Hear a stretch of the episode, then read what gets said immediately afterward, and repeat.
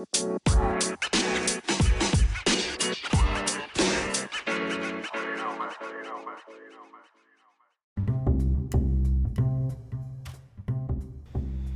んにちは。マーブラジオのお時間です。マーブラジオは大阪より発信中。パーソナリティは私、シュンがお届けしてまいります。はい、というわけでマーブラジオ第53回となります。マーブラジオ第53回の今回は、サウナをテーマにご紹介、えお話ししていければなと思います。前回は映画007についてご紹介してきました。えー本当に007紹介してから、まあ、それ前はそうだったかもしれないんですが、えーインスタグラムのね、広告とかに、あの、今やってる No Time to Die の、えー広告とかも出てきたりして、まあ、これ紹介したからなのかななんて思いつつですね、えー007、えー大ヒット上映中ということで、このラジオですね、ぜひ聞いて、今やってる No Time to Die ぜひぜひ見に行っていただければなと思います。まあ本当にやっぱり前回紹介した通りですね、まあ、時計だったり車だったりやっぱりボンドが身につけるものに、えー惹かれてる人っていうのはですねすごい多いんだなと、えー前回の放送の反響を聞いていて思った次第でもあります。ねオメガつけてたりだとかストンマーティン乗ってたりとかなかなかね、えー庶民とかの僕には手の届かない簡単には手の届かないものなんですけれどもまあそういうのもあってねすごい憧れが、えー生まれるのが007の一ついいところだなと前回もご紹介させていただきました。そして、えーもう一個マーブラジオ、えー今週はですね動画更新しているわけなんですがマーブドライビングミックスというですねプレイリスト仕立ての、30分ほどの、えーミュージックミックスを、えーお届けしていますまあこれも、えーちょっとね、今回紹介するサウナっていう話と、まあ大阪っていうところと結構リンクする話でもあるので、えーマーブドライビングミックスの話もですね、少し織り交ぜつつ、今回のサウナというテーマを、えーお話ししていければなと思います。マーブラジオは YouTube、Spotify、Apple Podcast などで配信されております。YouTube でお聞きの方は動画の高評価ボタン、チャンネル登録ボタンをお忘れなきを押していただけますと幸いです。Spotify、えー、Apple Podcast などでお聞きの方はですね、えーチャンネルのフォローボタンを押していただいて、毎週、えーラジオのね、チャンネルがトップページに来るようにご設定をお願いいたします。あとはですね、えーマーブラジオ、インスタグラム等もやっておりますので、ぜひぜひこちらもフォローをしていただけますと幸いです。というわけで、マーブラジオ第53回は、サウナをテーマにお話ししていきたいと思います。まあ今サウナというとですね、かなり、えーミーハーな感じが正直否めないんですけれども、えーとはいえですね、えーコロナウイルスも若干こう落ち着いてきて、ああいう密室空間がね、あのー嫌じゃないというか、まあ今だったらいけるかなぐらいの感覚まで戻ってきた、えー雰囲気ですので、まあ気はね、もちろん抜けないんですけれども、えーサウナとかをね、非常にまた、こっからまたぐっとね、えー流行ってくるんじゃないかなと思っているわけなんですが、えー僕と、えー僕がですね、初めてサウナがいいなと思った、えーきっかけもありまして、まあ、今回はそういったところの話から、えーしていければなと思います。まあ、僕が、えーサウナ初めて行ったのは2017年、いやいや、サウナ自体はもっと前から行ってるか。えー僕がですね、サウナハマったきっかけみたいなのがあって、えー2017年にですね、えーまあ、その時も、サウナってすごい、まあ、割と流行ってて、まあ、僕がね、年を取ったっていう、まあ、にやっぱり、20歳以下はやっぱりサウナって行かないと思うので、20歳以上の割とたしなみなのかなと思うんですが、えー僕が大学生の頃にですね、サウナってちょこちょこ、えー大学の自分の周りの友達とかで流行ってて、僕、大学、東京の、えー練馬の方にね、あったので、えーまあ、近くにはですね、あのー西武池袋線という線路が走っていて、えー西武池袋線の沿線にはですね、非常に多くのサウナが、えー当時ありました。あの、銭湯とかサウナとかね、えーっていうのがあって、大学生で、まあ、お金もなくて、えーかといって、なんだろうな、遊びたいけどお金がないみたいな、えー、やっぱ大学生ってそういうもんだと思うんですけど、結構そういうのが往々にしてあると思うんですけど、まあ、そんな中でね、見つけた遊びっていうのがサウナに入ることだったような記憶があります。まあ、その時に、えっ、ー、と、結構ね、練馬とか、えー、椎名町とか 椎名町って言ってもかなりこれ東京の話なんですけど、あの西武池袋線沿いのですね、えー、いろんな銭湯だったり、えー、スーパー銭湯のサウナだったりっていうのに入りに行って、えー、そこで初めてですね、えー、サウナの人たちの間ではもう、えー、知らない人はいないという過言でもないですね、整うという感覚を覚えまして、まあ、非常にいいなと。こう、銭湯の入浴料で、えー、お風呂だけじゃなくてサウナとかにも入って、水風呂に入って、外気浴してっていう、このルーティンをすると、まあ非常によく眠れたりとか、寝つきが良くなったりだとか、体調が、ちょっと悪い体調がすごい良くなったりとかするのをすごい実感していたので、まあサウナってすごいいい、安、あの変な話ですけど、安いし、えー、すごい体に健康的だし、いいなって思っていたのが、えー、大学生の、えー、まああれもそれこそ冬頃でしたかね、2017年とかの話だったと思うんですけど、その当時、えー、すごくあの東京のね大学生時代にすごいハマった記憶があります。それで、えーまあ、結局ですねサウナにはまりすぎた、えー、私はですねあのその後フィンランドに行こうと 思い立つわけですね。えー、まあすごく当時はですね、えー、海外旅行全然大丈夫なタイミングでしたので、えー、もうそうとなったら、えー、サウナといえばフィンランドだろうということで、まあ、当時ですね、すごいデザインとかにも興味があったので、えー、北欧デザインっていうのにですね、すごい惹かれていた時期でもありました。で、デンマーク、コペンハーゲンだったり、フィンランド、ヘルシンキだったり、えー、そのあたりにですね、えー、スウェーデンのストックホルムとかね、えー、スウェーデン、ごめんなさい、えっと、北欧とかのそのデザインだったり、えー、そういうちょっとね、ミニマルな感じ、えー、ってどういう風に現地ではこうなってるんだろうみたいなのがあまあ、興味がすごくあって。でかつその当時は僕すごくサウナにもハマっていたのでこれは北欧行くしかないって言って、えー、北欧えー、っとですね、ノルウェーを除く、えー、北欧3都市に、ヘルシンキ、ストックホルム、えー、コペンハーゲンの3都市に、えー、2週間ぐらいですかね、をかけて、えー、回ってきたえー、のが大学3年生かな ?3 年の頭とかに、えー、行った記憶があります。すごくね、当時は、あれ、冬、夏に行ったのかな？ちょっとあんまりちゃんと記憶が 定かじゃないんですけれど、えー、本当にね、結構暑かった時に行ったような気がするんですけど、えー、それでもですね、えー、北欧に行くとすごく、えー、風は涼しくて、えパーカー1枚とか、アウターは着てなかったような気がするんですけど、えそんな感じでですね、えヘルシンキに、サウナ、もうヘルシンキはデザインがとかうんぬんっていうよりかは、もうサウナに入りたいっていう、その本場のサウナっていかなるものかっていうのをですね、体感しに、え行くというのが、まあ、僕の方、あの、主たるね、目的だったというところで、まあ、そのヘあのヘルシンキで入ったサウナの話も少しできればなと思います。とはいえですね、ヘルシンキってすごく遠くて、えー、日本からだと、ロンドンか、フランクフルト、えー、ドイツですね、を経由してからじゃないと確か行けなくて、ヘルシンキはですね、えー、確かストックホルム、えーコペンハーゲン、ヘルシンキっていう順番に行ったので、えー、コペンハーゲンからヘルシンキっていうのはですね、もう秒なので、そんなに、あの、遠かったって記憶はないんですけど、本当に日本からですね、北欧ってもう真逆というか、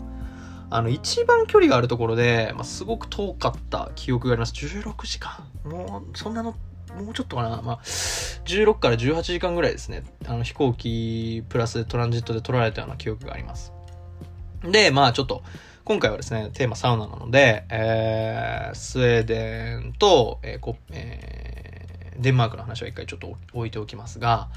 えー、ヘルシンキのサウナっていうのはですね、あのー、確か僕が行ったところは、えー、市営だか国営だかで、あの税金で基本的に賄われてる、えー、まあ本当になんて言うんだろう、市民プールみたいな、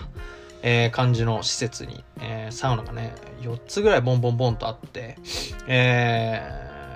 ー、まあ結構いろいろカルチャーショックな部分はあったんですけれど、えー、まずですね、男性は月水金、日かな？土日やってなかったのかな？月水金は男の人の日。で、えー、科目は、えー、女の人の日っていう感じで、えー、日にちごとというか、えー、曜日ごとにですね、あの、性別が分けられているんですよね。で、これ、後から説明するとなるほどなってなるんですけど、えー、サウナって、あのー、まあ、基本的に、こう、真っ裸で入るものだと思うんですけど、まあ、結局、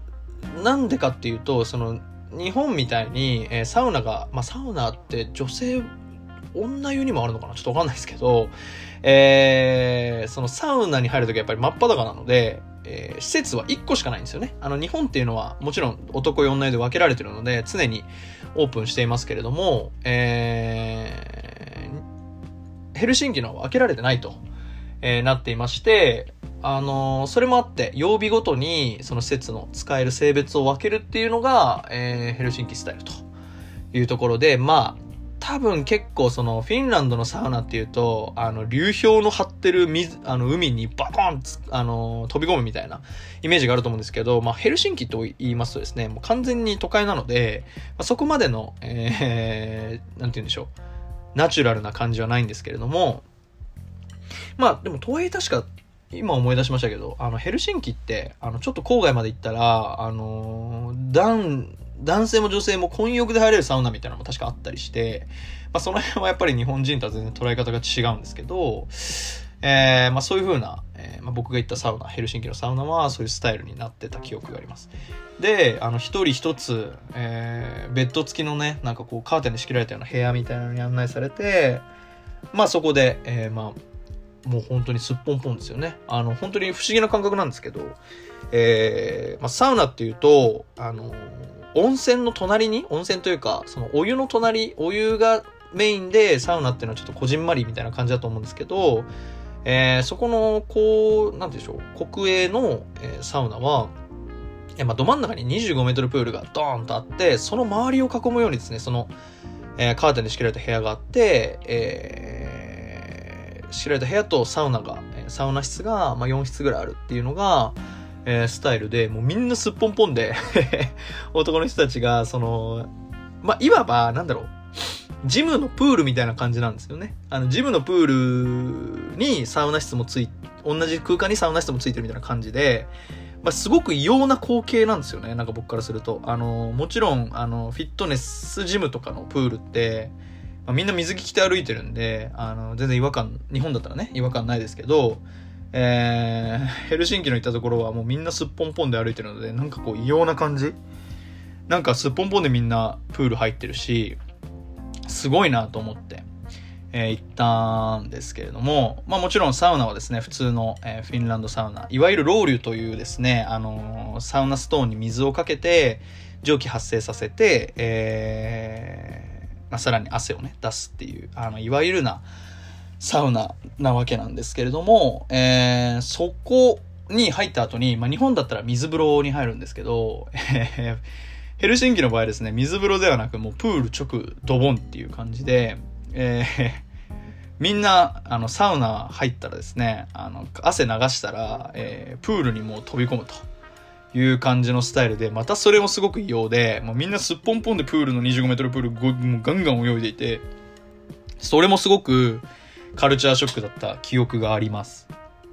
でですね、あの、やっぱり水風呂って、あの、当たり前ですけど、その、浸かるものじゃないですか。っていうやっぱ概念が僕の中、というかまあ日本では当たり前だと思うので、やっぱりヘルシンキに行くとですね、あの、25メートルプールなので、まあ、すごくみんなあの、ただ使ってるっていうよりかは、結構みんなちゃんとこう、がっつり泳いでいてですね、まあ、なんかサウナの捉え方が全然違うなと思ってて、こう、なんか日本とかだとふーってなるような感じだと思うんですけど、なんかこう、僕がヘルシンキでサウナに入って感じたのは、ふー、なんかこう、ダウン、ダウンっていうよりかは、割とその、汗かいて、やったる、やったるぞみたいな、なんかそのちょっと上向きな感じがすごいしてて、なんか全然捉え方が違うなという感じがすごい覚えてますね。で、僕もやっぱりそれはもう現地に行ったからには現地流だと思ってですね、あのー、サウナ入、まあまあ入った後に、あの、汗流してプールに入ったんですけど、泳ごうと思って。で、僕そんなに泳ぎ得意じゃないんで、25メートル、まああんまり、うん、あんまりその、プールでガンガンガンガン泳げるほどですね、泳ぎ上手くないので、えー、まあ一回泳いでみて、しんどかったら立てばいいやと思ってですね、あの、なん、なんらの軽い気持ちで、あの、25メートルプールに飛び込みまして、まあ、そこを確かね、足ついたんですよ。で、飛び込んだ、あの、縁のところから飛び込んだ時は全然普通に足ついたんで、まあ、これやったらいけるかと思って、えー、どんどんどんどんですね、いや、泳いでいって、ちょうど中間ぐらいのところで、一回ちょっと立ちたいと思って、えー、立ったら、あのー、今でも覚えてますけど、足が全くつかない、えー、感じになっていて、あのー、これって普通のプールもそうなのかちょっとごめんなさい。僕あんまプールに詳しくないんでわからないんですけど、あのどんどんどんどんこう、真ん中に行くにつれ深くなっていって、えー、縁に近づけば近づくほど、あの浅くなっていくっていう形のプールで、あの、そういうプールって僕あんまり、あ、そういう形なんだっていうのにですね、その中間になった時に気づいて、当たり前ですけど、もう真ん中まで来ちゃってるので、もう確かね、深さ5は言い過ぎか。でもね、3、4メートルあって、もう完全になしつかないような場所まで来ちゃっていて、すごくね、あの、命からがらというか、焦った記憶があります。あの、日本のフィットネスプールなんかと違って、あの、全然あの、監視員とかもいないし、あの日本から来たちょっと変な変わり者が、えー、プールで溺れそうになっててもですね、誰も家に帰さないような、もうみんな自分の世界で入っちゃってるような感じの場所なので、あの、そこでね、もすごい冷や汗かいた記憶がすごいありますけれども、まあ、そんな感じで、えー、フィンランドのサウナっていうのはですね、結構イメージしてた以上に、あのー、なんだろう、こう、ちょっとアスリートが使うものみたいな感じのイメージで、すごくカルチャーショックをね、覚えた記憶があります。で、まあそれも踏まえて、えー、まあやっぱサウナって面白いなと思って、えー、もともとはだってフィンランドからとか、ね、発祥はその北欧とかロシアとか寒い地域で発祥したものですので、えー、そういうところからね、あの日本とか東京に来るとこうやっていろんなスタイルが変わって、愛されていくんだなっていうのにね、すごい感じて、なんかその、すごくフィンランドの経験が、あの、今でもね、そのサウナ好きに拍車をかけてるような気がしています。まあそんな経験を経てですね、あのー、東京に帰ってきて、えー、サウナ、まあ何回かサウナね、あの、フィンランドから帰ってきて東京でサウナ行ったんですけど、なんかこう就活だったりだとか、えー、就活が終われば新社会人への準備だったりだとか、新社会人になったりだとか。で、僕は大阪に移動もしてしまったので、えー、結構ですね、その、まあ、落ち着いてなんかお風呂に入りに行こうみたいな思う機会がどんどんどんどんこう減少していっちゃって、そんな中で、えー、コロナウイルスっていうのが蔓延して、結構だからサウナにすごいハマっていた時期があったものの、えー、またぐんとですね、えー、サウナに行けない時期っていうのが長く続いて、えー、またここ最近ですね、あのー、サウナに行くようになりました。で、やっぱり大、え東京と違ってですね、大阪のサウナ、もちろん、え市内の中にもたくさんあります。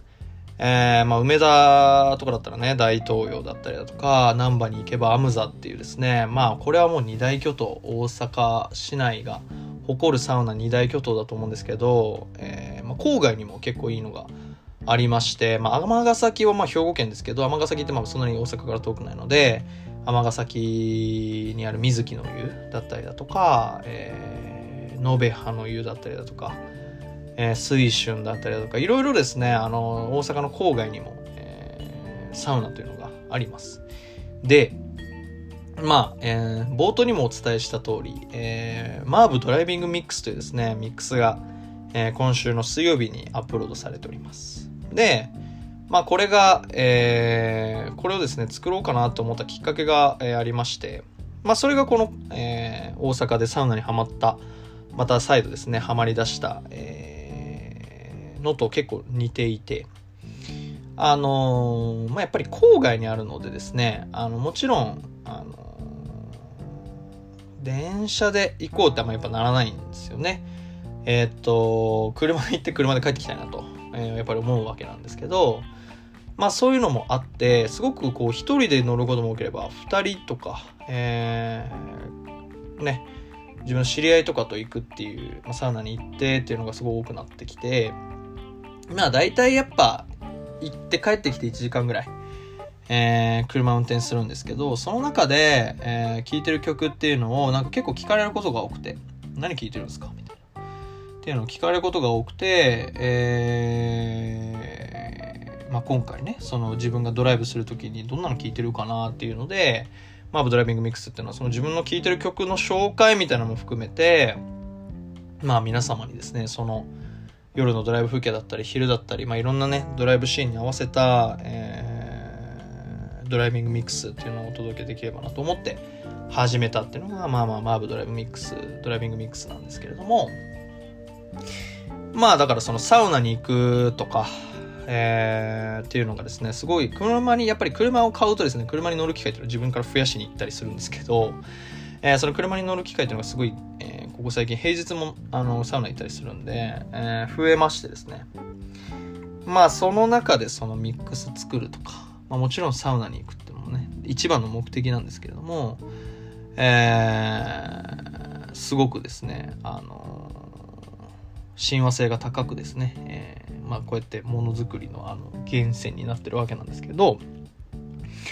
まあ、この季節の変わり目のサウナっていうのはですね、まあ、非常にいいわけなんですよ。っていうのも、やっぱり季節の変わり目ってマイナスなことの方が多いと思うんですよね。体調崩しがちだったりだとか、えー、なんか何着ていいかわかんないとか、結構あの僕は考えちゃうとか思ったりするんですけど、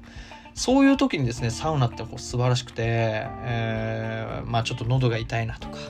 鼻水が出るようになったなとか、ちょっとしたなんかその慢性的な風邪症状みたいなのって、結構往々にしてあると思うんですけど、まあ最近はね、あのコロナとかも気にしてて、あんまりそういうのもないっていう人ももちろんいると思いますけど、やっぱりね、そういう細かいなんか疲れのちょ、疲れがちょっと出てるような、えー、ものに関してはですね、もうサウナ一発入れば、すぐもうピタッとね、止まるっていうのがこれ結構すごいなと思っていてあのー、やっぱりサウナの「整う」っていうあの言葉はですねあのあながち間違ってなくてやっぱ交代浴が体にいいとかよく言いますけどあれにやっぱ近しいですね。体を結構極限まで温めて急激に冷やしてこう内から内から内からどんどんどんどん熱を作らせて、まあ、その流れで外気浴をして、えー、ちょうどその何て言うんでしょう。えー、そのタイミングの外の気温に体の、えー、その副交感神経と呼ばれるですね、ものをどんどんどんどんアジャストしていくっていう多分作業で、あの、整うっていうのが表現されているんですけど、まあ、やっぱりですね、あの、サウナ、水風呂、外気浴っていうルーティンを何回かこなすと、やっぱり、えー、体は結構やっぱり整うんですよね。これすごくて、まあ、最近ジムに通い出したってこともあってすごいなんかこう汗を出したいみたいな欲がですねすごいあって、まあ、汗を出すってやっぱりいいことだと思いますし、えー、でかつねそのサウナのルーティンっていうのはどんどんどんどん体が温まっていくようなルーティンなのでポカポカするんですよねっていうのもあって結構免疫が上がったりだとかまあそういうねあのうっすらとした風邪症状とかはまあこういうのでスパッと治ると。いうので、結構僕は、あのー、仕事が忙しい時とかにこういうのって逆に行った方がいいなと最近思って、えー、すごくですね、サウナに行っているという、状況でございます。まあ、あのー、なかなかね、だからその、僕がその郊外のサウナがいいなと思ったので、ちょっと安いんですよね。さっき言った大阪市内の、えーアムザ大東洋っていうのはいつでも行けますけど、ちょっとだけ高い。確か、なんか何時間か行っても、本当に何千円って言っちゃうみたいな感じで、えー、郊外とかであれば、まあ、基本的には、えー、1000円以下で済むっていうのもあって、で、駐車場無料みたいなのもあって、あの、すごいですね、ドライブがてら、ちょっとね、息抜きに行けるっていうのが、最近僕のサウナのね、すごく気に入ってるポイントでもあります。まあ、しかもここ最近ではですね、あの、テントサウナなんていうのも流行っていたりして、まあ、テントサウナってあの、川のほとりにテント立ててサウナするっていうすごいね、あの、何て言うんでしょう。なんか今っぽいキャンプが流行ってる今のごじあのご時世っぽいなと思うんですけどそれで水風呂は川っていうねあのかなり面白いスタイルの、えー、まあテントサウナ川サウナって呼ばれるものがあって、まあ、それなんかもねあの非常に興味あって土日とかかけてねあの行きたいななんて思っているんですけれどもまあやっぱりサウナってそういうなんかもともとは割とその男の人のたしなみみたいななんかちょっとおじさん臭いなみたいな感じがありましたけれども最近はですねそんなもうサウナ行っても、まあ、おじさんもねもちろんいますけど、まあ、僕ぐらいの年齢って逆にあんまりいないかな。大学生とかもねすごく入っててまあサウナのイメージって徐々に徐々にというかかなり変わったんだなとすごくその入ってるお客さんとかを見て思ったりもします。でやっぱりこういうでねもうちょい寒くなるともう外気浴っていうか寒くてできなくなっちゃうんですよね。なので、まあ結構今この時期にすごくおすすめだなと思いますし、えー、さっきも言った通り季節の変わり目っていうところもあって、あのー、こういう時期にこそサウナっていうのに行くとやっぱり免疫も上がって、あのー、ね、体調やっぱ崩しがちな時期ですので、えーまあ、若干ね、まあコロナもまだ完全に治ったっていうわけでもないので、ちょっとその部分はやっぱり怖いなとは思いますけれども、まあ、サウナ入っててコロナになりましたっていうのはあんま聞か、あんま聞かないというか、僕は完全に聞かないので、あのー、まあ今ね、ちょっとこう、ほとぼりが冷めてきたようなタイミングで、えー、そういったサウナとかっていうね、あのまあ大阪市内でも全然行けますので、えー、ちょっとしたそういう、アクティビティを楽しんでみるっていうのもですね、非常におすすめだなと思っております。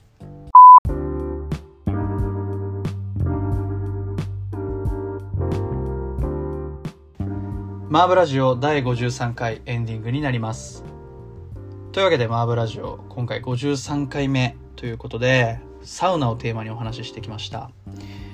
まあサウナというとですね、まあ、本当にさっきも言った通りおっさんおじさんのねイメージみたいなっていうのが結構あると思うんですけれどもあの本当に最近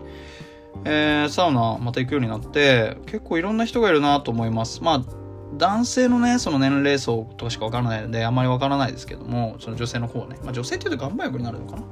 あ、ちょっとその辺はもうあれですけども、えー、やっぱりですね、あのー、若い子すごく多いですね。えー、まあ、僕よりも若い人全然いるんじゃないかなと思うくらい、若い人が多くて、えー、すごくですね、イメージも変わってきてるなと思いますし、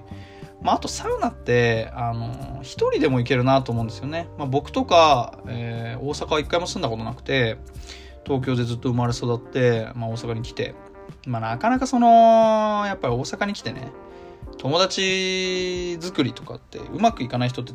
いると思うんですよ。その、僕ももちろんそんなうまくいってる方だと思ってませんし、あの、すごく、やっぱり単身赴任の人とか、もともと全然違う場所にいたけど、移動で大阪来てますとかって言うとですね、なかなかこう、知り合いってできづらいなと。いう中で、えー、まあ、お酒を飲むとかってなかなかこの、外だともちろんそのなんだろう、人とじゃないとやっぱりなんか嫌ですし、なんかその一人でね、お酒、外で飲むってあんまりなんか僕はあんま好きじゃないんですけど、あのですしやっぱりなんか結構孤独感ある時多いと思うんですよ。で僕みたいな人ってやっぱいると思うし。